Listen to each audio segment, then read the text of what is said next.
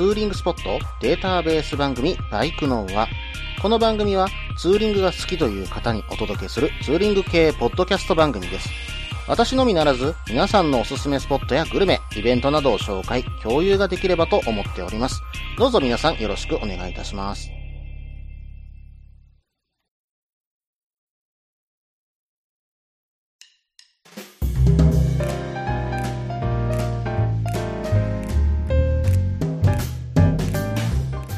始まりました。バイクノーンは第63回ですね。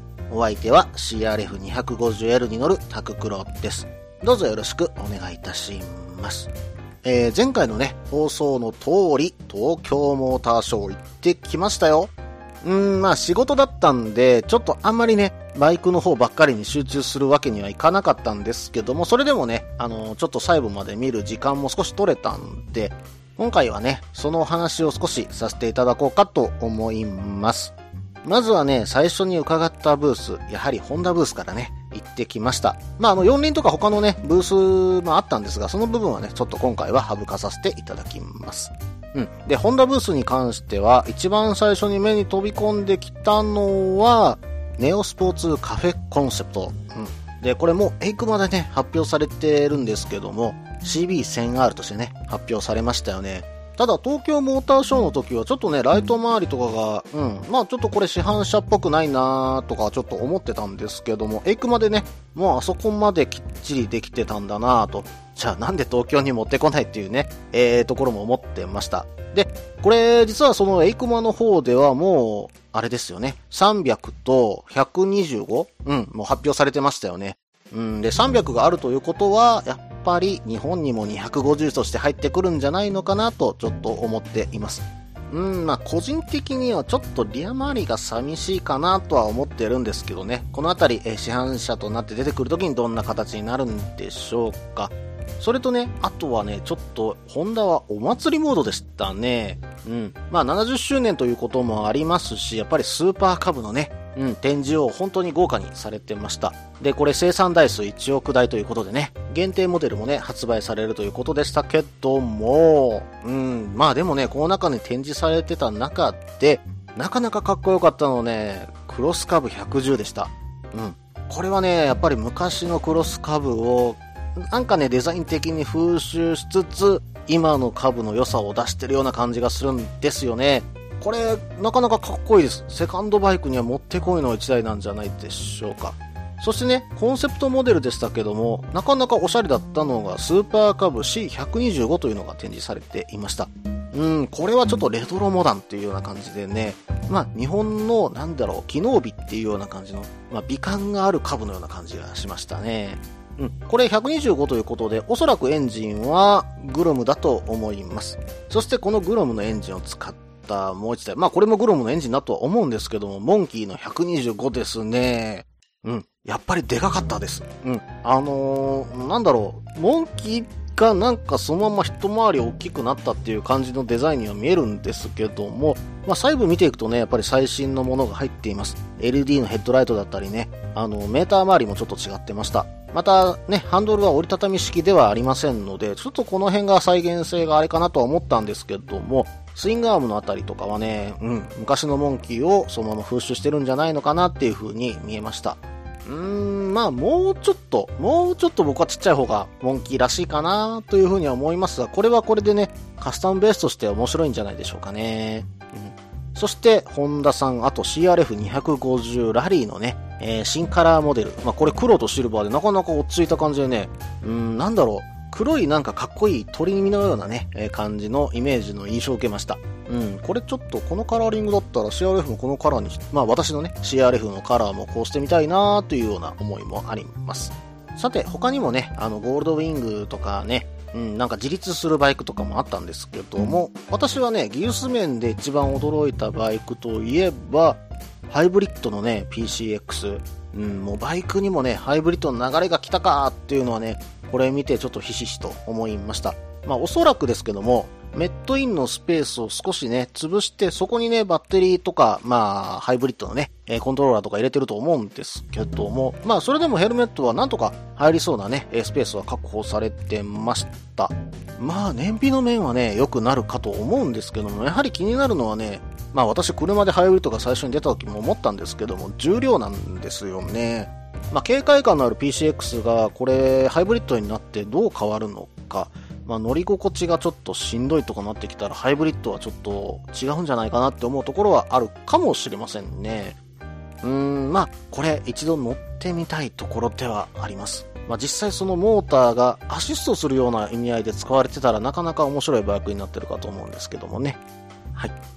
えー、そしてね、次、えー、この、えー、未来感があるハイブリッドに対して、え実は鈴木さん、え鈴木さんのちょっとお話に行こうかと思うんですけども、これはこれでまたびっくりしました。うん。あの、目新しいバイクは実はなかったんですけども、一つ、とんでもない技術のバイクが一台あったんですね。それは何かというと、燃料電池を使ったバーグマンがあったんですね。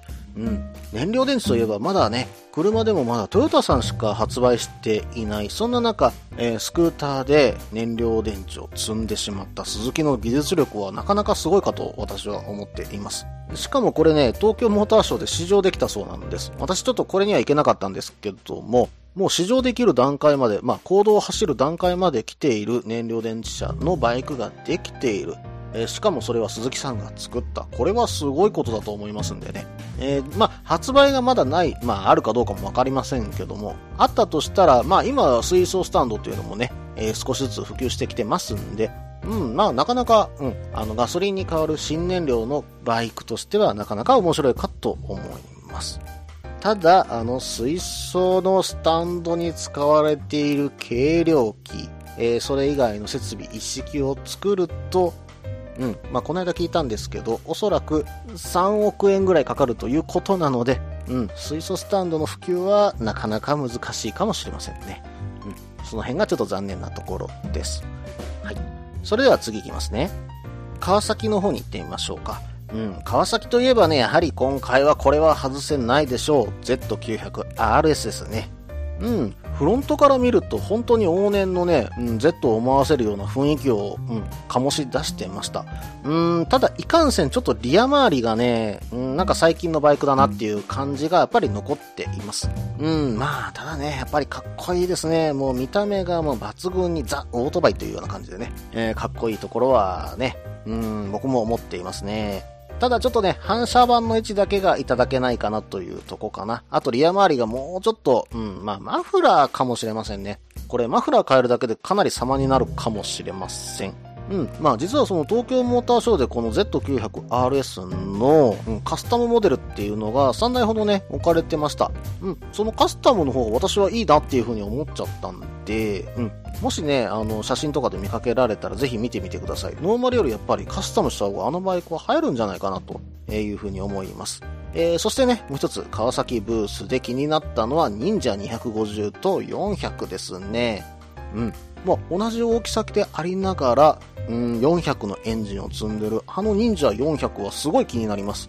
どんな走りをするのかね、本当にちょっと一回乗ってみたい感じのバイクでしたね。うん、フロントマスクがね、またこれ美しいんですよ。さらにね、これスペックなんとね、馬力はもう39馬力まで、うん、上昇してます。250ですよ。うん、まあそうなってくると昔の馬力に近づいてきた、昔の4発のね、馬力に近づいてきた250が、まあやっと、やっとかもしれませんけども、乗れる250でパワフルなマシンに乗れるんじゃないかなという感じがしています。しかも400は45馬力あるんですよ。うん、同じ車体で45馬力のマシン。うん、まあまあ、ピークパワーは多分400にしたらちょっと低いのかもしれませんけども、まあ昔のね、400にしたら比べたら低いのかもしれませんけども、非常にね、乗りやすい方向にエンジンの特性を持っててるんじゃないのかなと。しかも250並みの軽い車体でね、となってくると、これはね、ワインディングが非常に楽しいバイクなんじゃないのかなっていうふうに思っています。これはちょっとどこかで試乗していきたいなとは思ってますね。うん、まあ、あとね、エイクマでも H2 のツーリングバージョンなんかも登場している川崎。まあ、川崎は本当にね、最近、マーケティングがうまい会社だなっていう風にね、本当に思いますね。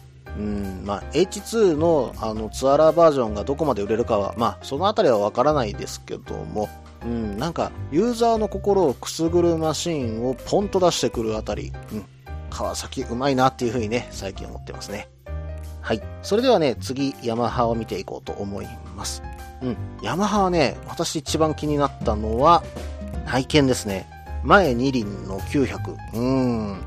まあ、正直、あまり見た目好みではないんですけども、どんな走りをするのかなと。これが全く想像つかないんで、うん。まあ、なんともね、言い表せないんですけども、うん。まあ、とにかくそのバイクに乗ってみたい。一度こういうものに乗ってみたいという思いの方が強いです。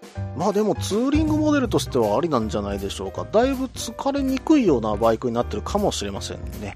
えそしてね、もう一台気になったのは、えっ、と、これ、車なんですけど、クロスハブコンセプトという車がね、うん、出品されてたんですけども、形的にはちょっと近未来感を模していて、で、後ろがね、トラックみたいな荷台になってるんですよ。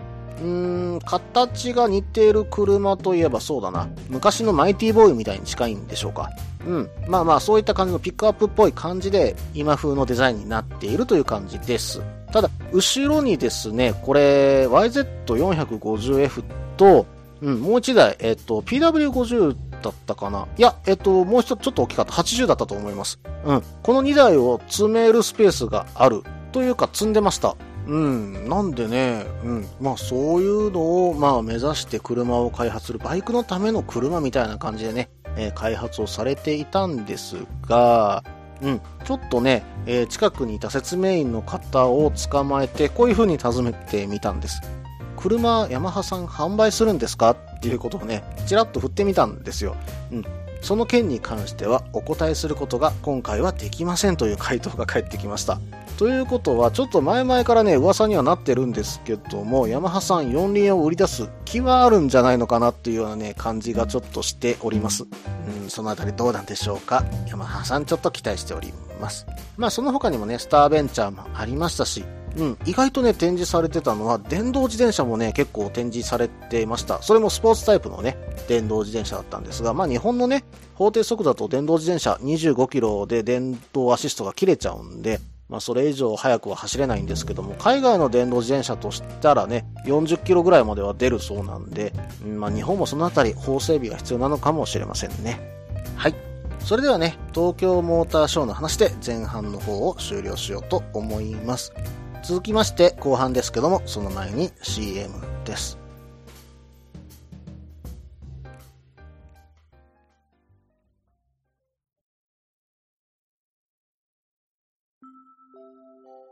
みんなでお話しできる行きつけのライダーズカフェ、ネットに作りませんか？バイク系雑談番組、アットみずき。この番組は、プレゼンターの私、みずきがお話しするだけでなく、リスナーの皆さんにもコメントで参加していただき、バイクに関するお話をしていく、インタラクティブ型バイク系雑談番組です。近況やお題から始まった話が、どんな話につながるのかは参加する皆さん次第。アットみずきは毎週木曜日21時からツイキャスにて放送中。番組の詳細や過去放送の情報はひらがなでアットみずきと入力してウェブで検索。皆さんとお話しできるのを楽しみにお待ちしています。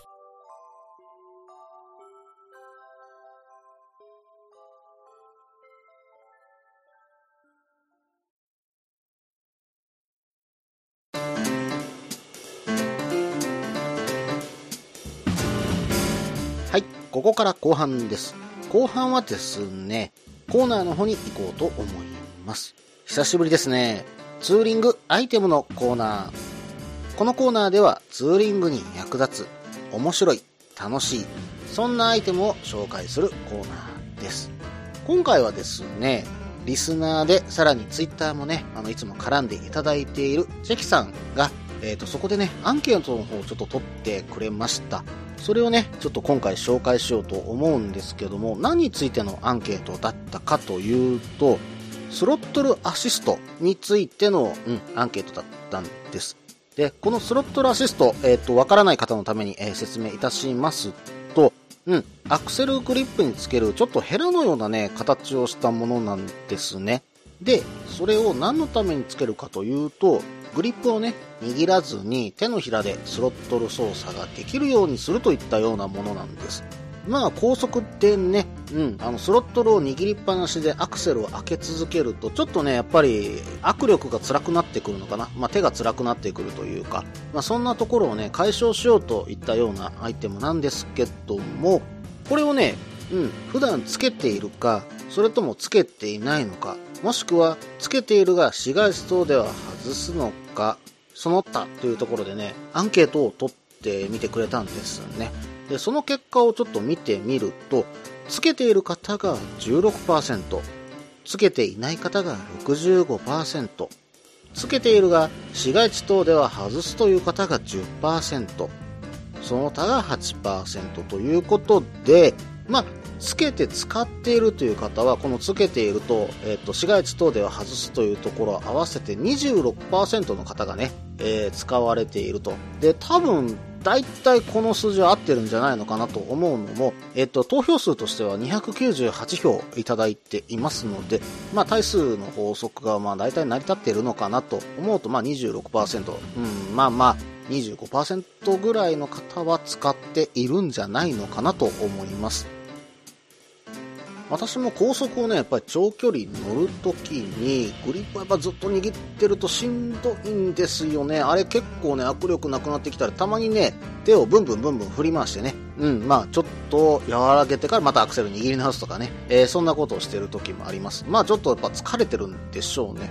まあそれがね、なくなるんだったらちょっとつけてみたいなと思ってたアイテムの一つなんですけど、未だにつけてないアイテムでもあります。で、えっと、このツイッターでアンケートをいただいた際に、コメントをね、えー、いただいております。このコメントをね、ちょっと紹介していこうかと思います。えっ、と、ツイッターのね、名前で、えー、お話しさせていただきますけども、まずは、鉄広郎さん。うん。えっ、と、鉄広郎さんは、高速長距離だと楽ちんで手放せませんという風にコメントされております。次に、おかっちゃん67さんとお読みすればよろしいんでしょうか。えっ、と、高速のみつけます。違和感がというふうに書かれていますね。うん、まあでも違和感ってちょっとあるんじゃないかなと思ってます。手のひらで押さえるだけ。今まではやっぱ握ってスロットルを回してるわけですからね。うん、そこを置いてるだけで走っていくっていう感覚にはちょっと違和感を覚えるところはありますし、教習所でね、そもそもスロットルを戻すっていう風に習ってませんでしたっけ？なんで、それは外したところで、まあ、スロットルが戻ってくれればいいんですけど、なんかちょっと怖さを感じますよね。うん、なんとなく私もわかります。えー、そして次にワルダーさん。うんえー、高速でのみ使用しています。えー、D トラ、ボルトはアクセル軽いのとあまり回さなくてもそれなりに走るので、で、MT10 はクルコンあるのでいらないということですね。はい。うん、でもボルトだったら確かに使い勝手は楽かもしれませんね。ちょっと D トラだったら私 CRF なんで、結構やっぱり高速で回してるんですよ。ちょっとしんどいかなと思ってるとこはあるんですけど、ボルトぐらいトルクがあるとね、うん、手のひらちょっとポンと置いとくだけでね、うん、あの、軽く、えー、高速のクルージングというのは楽なんじゃないでしょうか。で、私ちょっとびっくりしたんですけど、MT10 ってクルーズコントロールついてるんですね。あ僕バイクでクルーズコントロールついてるマシンがあることを実はここで初めて知りました、うん、ちょっとびっくりしております。さすがですね。はい。そして次にテリーさんからいただきました。昔シドニーから往復5500キロのエアーズロックまで刀で行った時300キロ直線走行時途中で肩を外して氷バケツに突っ込みたいほど痛くなったので食事で止まったドライブインで大スプーンをもらって曲げてアクセルスロットに巻きつけて走り切りました。長距離必須派です。うーんシドニーから5500キロのエアーズロックでまず刀に行くっていうことがなかなか想像がつかないんですけども往復5500キロ単純に割って2800キロぐらい2700キロぐらいまあまあそのぐらいが片道ですよね。うんとというかねこの距離だと確かに、うん。だって2700キロですよ。日本列島縦断してるわけですからね、片道ね。で、往復して帰ってくるわけでしょ。それはちょっとあってもいいというか、その前に刀で行くっていうのもちょっとなかなかすごい、うん、ところですね。で、それをスプーンで自作してしまうテリーさん、ちょっと感服しました。うん、びっくりしましたね。うん、まあまあ、2700キロも走るんだったらさすがにそれはいるとは思います。次に、えー、レックスさん。この番組でもおなじみのレックスさんですね。はい。つけてます。高速道路の速度維持に役立ってます必要のない時は位置を調節して邪魔にならないところにしています邪魔に感じることは少ないですねああなるほどうんまあ高速の時以外は必要ないでしょうからねまあそれも高速でもまあまあ渋滞とかは必要ないでしょうからその時に横にやれる簡単に横にやれるんだったら確かに便利かもしれませんねはい。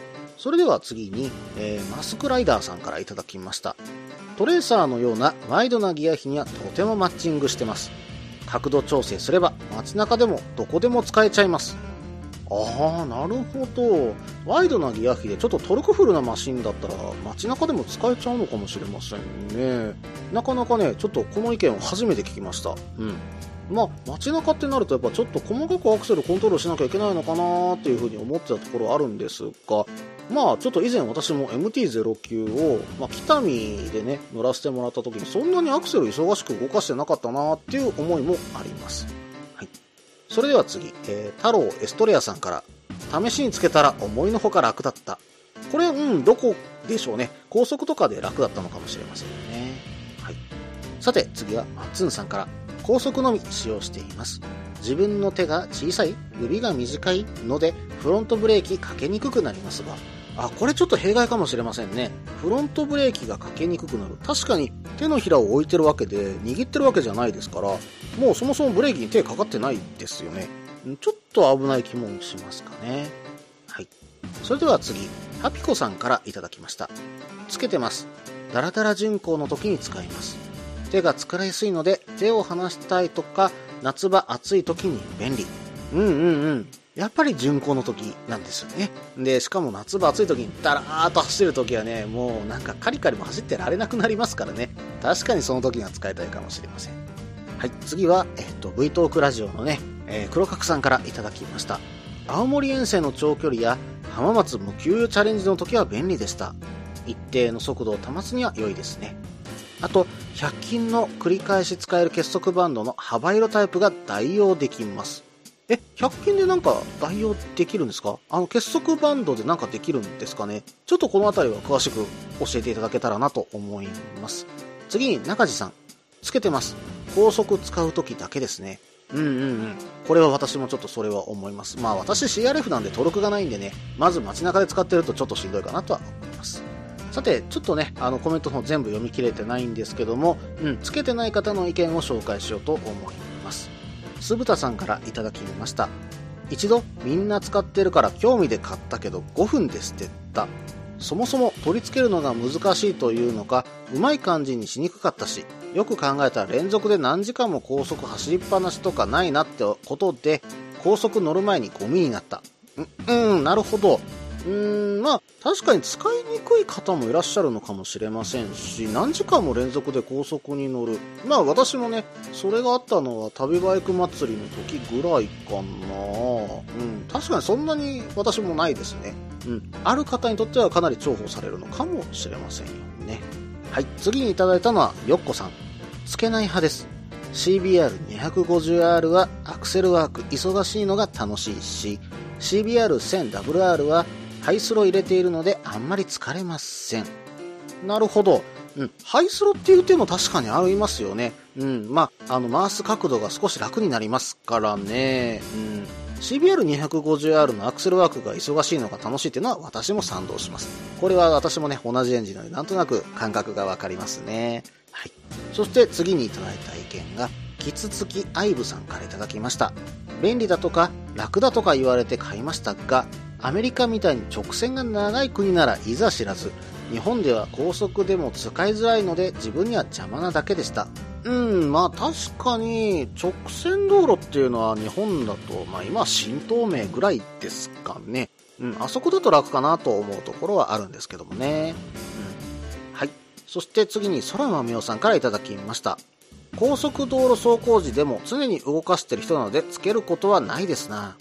北海道ツーリング中なら欲しいとは思わなかったですね。うん。北海道ツーリング中は私もいらないかな。うん、むしろあれはバイクをコントロールするときが私も楽しいかなと思いますしね。うん、まあ、高速道路中にま常に動かしている。それもなんとなく私もわかります。なんか速度域に合わせてきっちりね、合わせていくような気はしますね。はい。次にヒゲさんからいただきました。手に合わないサイズなのとありなしで感覚が変わるから、グリップ形状を変えたものを使っています。あ、確かにありますよね。手のひらが当たる部分だけちょっと広くなるグリップ。うん。確かに、あれだとね、そんなに違和感なく使えちゃうのかもしれませんよね。うん。あのグリップしかも見た目もかっこいいんですよね。うん。ちょっと私もつけてみたいなと思ってたものの一つです。はい。それでは次いきますね。なぎさんからいただきました。市街地走行が多いのでアクセルの操作が頻繁にあって、あと、自分でアクセルを操作する感覚がないと、かえって集中が切れそうで。うん。市街地走行は確かに私もいらないと思いますね。うん。まあ、ここまで読んできてね、やっぱり頻繁にアクセルをコントロールする方にとってはいらないものなのかもしれませんね。高速でね、やっぱりクルージングをして楽しむ方にはなかなかいいアイテムなのかもしれません。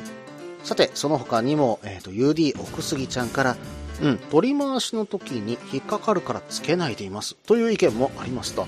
なるほど。あれが何か引っかかってしまう時があるのかもしれませんね。確かにちょっと出っ張りになってるんでね。うん、まあ、そんなことがあったら怖いんでね。乗り降りの時とかも皆さん気をつけてくださいね。うん、まあ、こういう風にね、今まで見てきましたけども、スロットルアシストに関しては結構賛否両論が、うん、ある感じもします。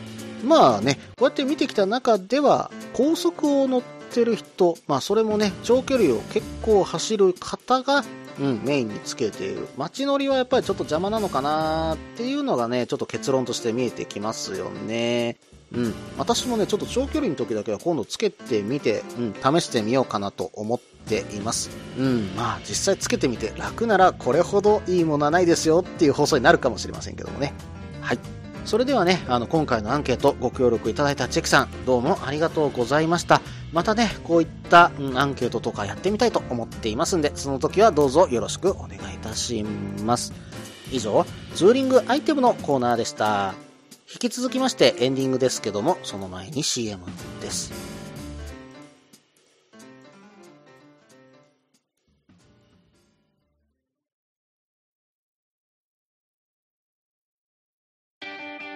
リースタイルフリースタイル。フリースタイル。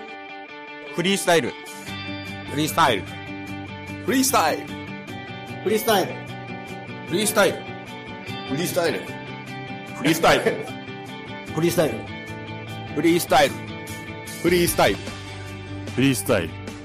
フリースタイル。フリースタイル。フリースタイル。フリースタイル、モトバイクネットラジオ。この番組は、バイクの新時代を担うすべての人たちに、バイクをもっと気軽に、もっと身近に感じてもらい、人との出会いや触れ合いをテーマに、様々な角度からその魅力を語り合うクロストーク番組です。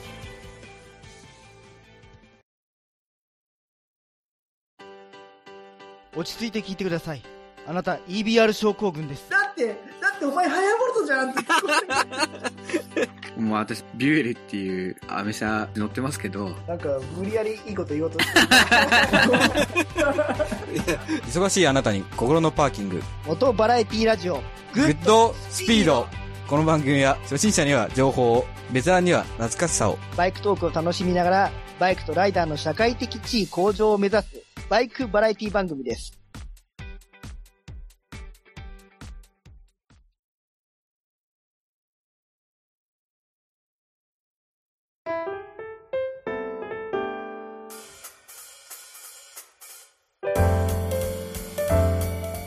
ここからエンディングです。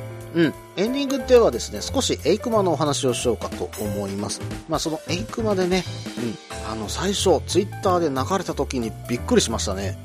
刀の新しいのが出るんじゃないか、みたいなね、えー写真が流れたら、それがね、雑誌かショップかちょっと忘れましたけども、どこかの企画でね、GSX をちょっと改造したものだったと。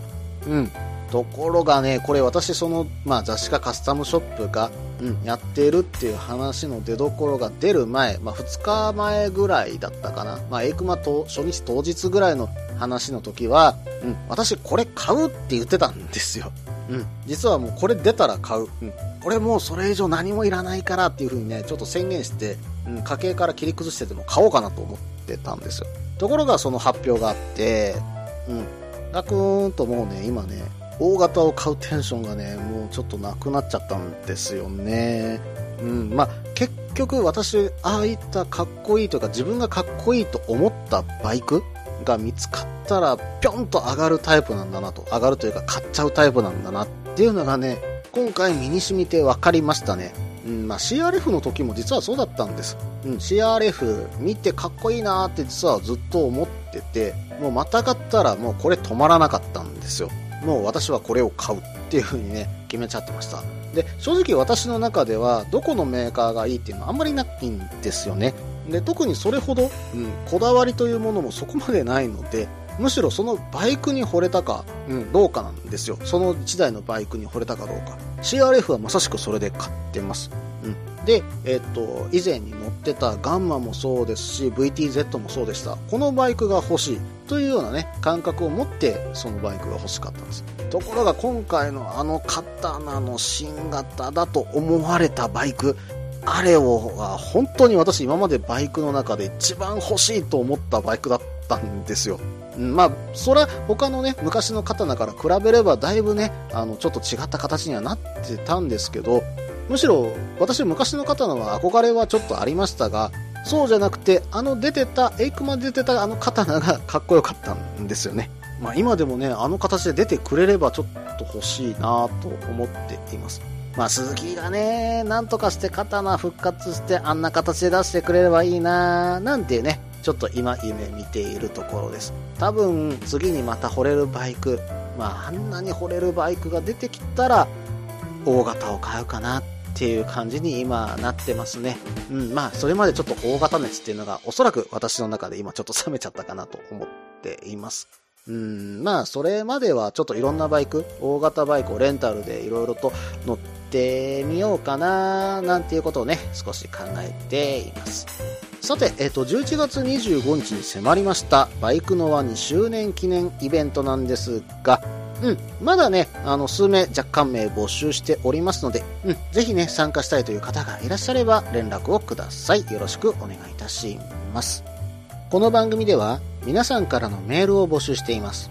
ツーリングスポット紹介のコーナーでは、おすすめのスポット、穴場のスポット、自分しかいないけど、自分が好きなスポット、自分じゃいけないけど、良さそうなスポットを教えてください。また、旅先グルメのコーナー、イベント紹介のコーナー、ツーリングアイテムのコーナー、温かいお便りも待っています。できる限りご紹介させていただきます。メールはブログの方にメールフォームを設置しています。